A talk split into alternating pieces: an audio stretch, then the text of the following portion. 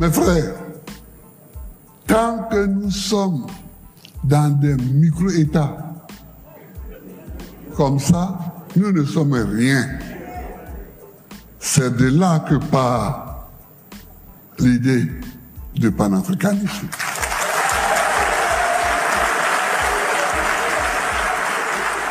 Bonjour et bienvenue sur le podcast du petit traité de guerre économique africain. Votre manuel audio d'intelligence économique et de perception des enjeux financiers dont tout Africain et afro-descendant doit connaître pour accéder au succès et à sa réussite individuelle mais surtout collective. Pour moi, la renaissance africaine passera par un éveil des consciences, de nos consciences, de vos consciences prendre conscience que nous sommes en guerre, en guerre économique contre le reste du monde, d'en comprendre les raisons et développer maintenant les outils de défense, de riposte et de conquête. Aujourd'hui, nous en sommes à la leçon 15 donnée le 1er décembre de l'an 2021 du calendrier grégorien, 6263 du calendrier kémite et 4719 du calendrier chinois. Je suis Patrice Dionce, un Afro-Caribéen qui investit en Afrique et s'investit pour l'Afrique. Et je vous demanderai, si vous aimez ce podcast, de liker au maximum chacun de ces épisodes, partagez à votre entourage et surtout partagez vos commentaires et donnez vos réactions. Toutes les versions complètes et longues sont en audio sur Apple Podcast, Google Podcast, Spotify, Anchor et le reste. Les versions courtes et teasers maintenant animés sont sur YouTube. Mon petit traité de guerre économique africain est d'abord un podcast. Il doit être d'abord écouté et entendu pour être compris. Je privilégie donc le format audio. Qu'est-ce que l'intelligence économique et financière? Au niveau d'un peuple, et non sur le plan individuel. La terminologie intelligence financière est devenue à la mode au sein de la diaspora depuis que certains ont découvert le best-seller Père riche, Père pauvre de Robert Kiyosaki de ce premier livre, qui est devenu la Bible de tous nos coachs business, il en a développé toute une philosophie et une collection de près de 50 livres sur le sujet de l'intelligence financière et créé en sus un moyen ludique d'apprentissage et de pratique. Un jeu de société qui donnera lieu à l'éclosion d'un millier de clubs de rencontres autour de ce jeu, comme il peut avoir des clubs de jeux d'échecs, de tarot ou de dames. Moi-même, je m'en suis beaucoup référé, car tout ce qui est dit sont souvent des évidences, mais qu'il faille ensuite savoir appliquer à son niveau. Malheureusement, la pensée derrière ces œuvres, qui ont produit une horde d'entrepreneurs et de coachs afro, qui découvraient tout d'un coup que l'on pouvait s'enrichir autrement qu'en faisant de longues et pénibles études et avoir un travail en CDI bien payé, n'a jamais réellement été comprise. Comme à notre habitude, nous n'y avons vu que la forme et ignoré le fond. Derrière la stratégie économique de Robert Kiyosaki, il y a deux choses, l'investissement et les revenus passifs. Ce à quoi, de manière individuelle, toute ma communauté s'est précipitée dans l'immobilier. Mais là n'est pas le problème, car celui que je veux expliquer aujourd'hui est l'intelligence économique et financière au niveau collectif. Car en vérité, car en vérité, elle est la vraie intelligence. Au niveau individuel, cela ne reste que de la cupidité, de l'accumulation et pour finir du capitalisme sauvage et libéral. Tout ce qui ronge nos sociétés et les détruit. Or, ma communauté n'a jamais appris à gagner de l'argent et générer de la valeur pour sa communauté de fait ou désignée et avec sa communauté. Et en est réduit à courir après la chimère argent et l'enrichissement personnel. Voilà pourquoi voilà pourquoi nous avons une horde d'entrepreneurs qui avancent tous de manière isolée sur un champ de bataille et qui ne comprennent pas pourquoi rien ne nous réussit à grande échelle. En vérité, nous n'avons pas compris c'est quoi l'intelligence économique et financière. C'est mathématique, c'est mathematique et c'est de la science, celle du nombre, car le nombre, c'est la force.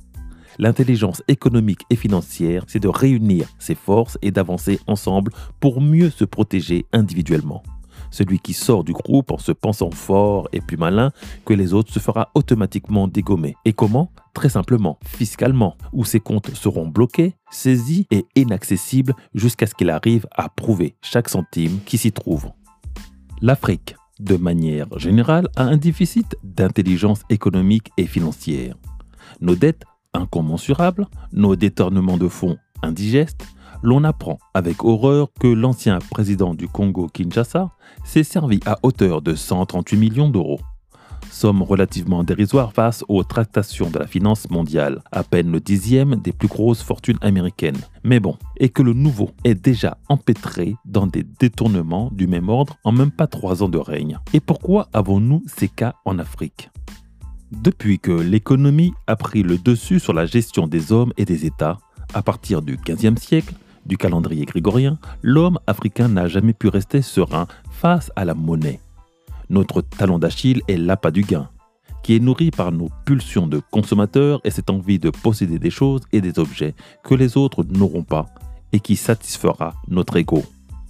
Oui, car notre manque d'intelligence économique et financière collective est dû principalement à nos égos surdimensionnés qui nous empêchent de placer notre communauté afro avant nos besoins individuels non assouvis.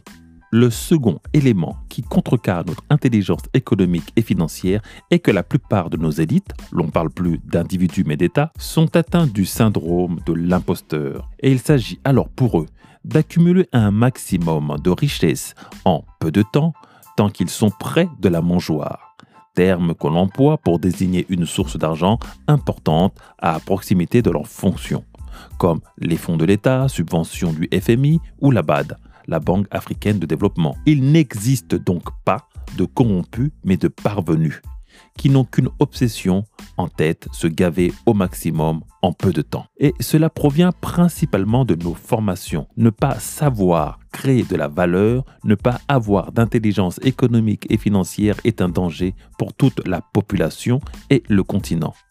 L'on parle alors de mal-gouvernance. Et je pense, après réflexion, que la vindicte populaire voulait désigner sans le savoir le manque d'intelligence économique et financière collectif. Mais si j'ai pointé du doigt nos gouvernements, le problème est aussi à notre petit niveau. Actuellement, un dollar circule dans les communautés asiatiques pendant un mois, dans les communautés juives environ 20 jours et les communautés blanches 17 jours.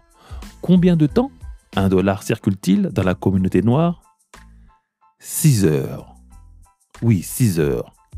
Le pouvoir d'achat des Afro-Américains est de 1,1 trillion de dollars. Et pourtant, seulement 2 cents de chaque dollar qu'un Afro-Américain dépense dans ce pays va aux entreprises appartenant à des Noirs. Voilà ce qu'est l'intelligence économique et financière. Quand tu voles ou enrichis une banque étrangère de ses vols, détournement de fonds ou même que tu empiles des cartons de billets que tu sors du système, tu prouves ton ignorance et ta fragilité à prouver que tu ne sais pas générer cet argent, d'où ton besoin d'accumulation. Quelqu'un qui a un CDI avec des revenus réguliers est moins dans le stress qu'un usurpateur à côté de la mangeoire car l'on ne peut quitter sa condition d'ancien salarié et pour être péjoratif d'ancien esclave pour devenir soudainement un entrepreneur ou une élite politique incorruptible capable d'être serein devant des milliards d'euros l'intelligence économique et financière que j'ai appelée l'intelligence business. Je l'ai découverte et apprise d'un livre que je recommande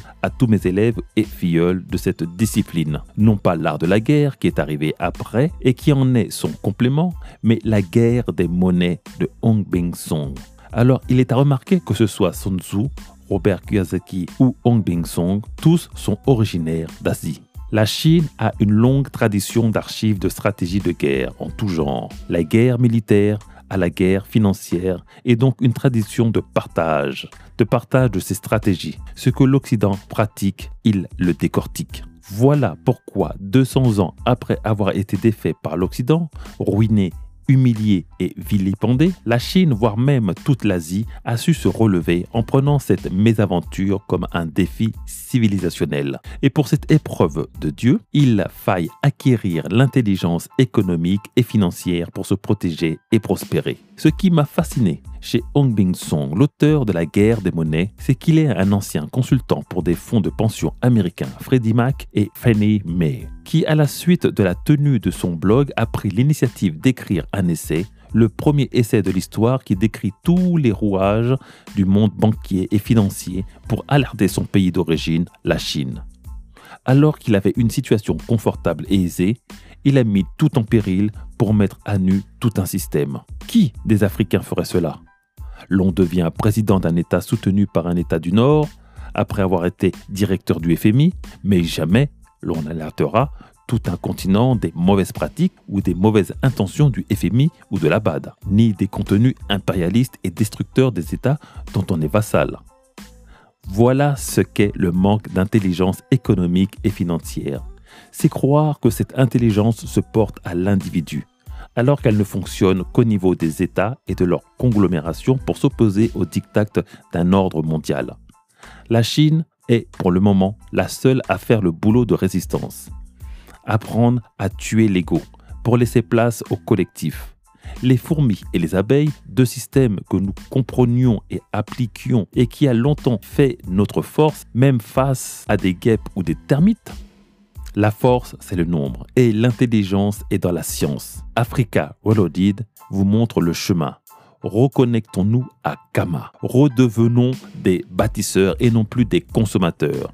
Acquirons l'intelligence économique et financière africaine. Je suis Patrice Dionce, un Afro-Caribéen qui investit en Afrique et s'investit pour l'Afrique. Je vous attends dans les commentaires. Entreprendre ou mourir, nous vaincrons.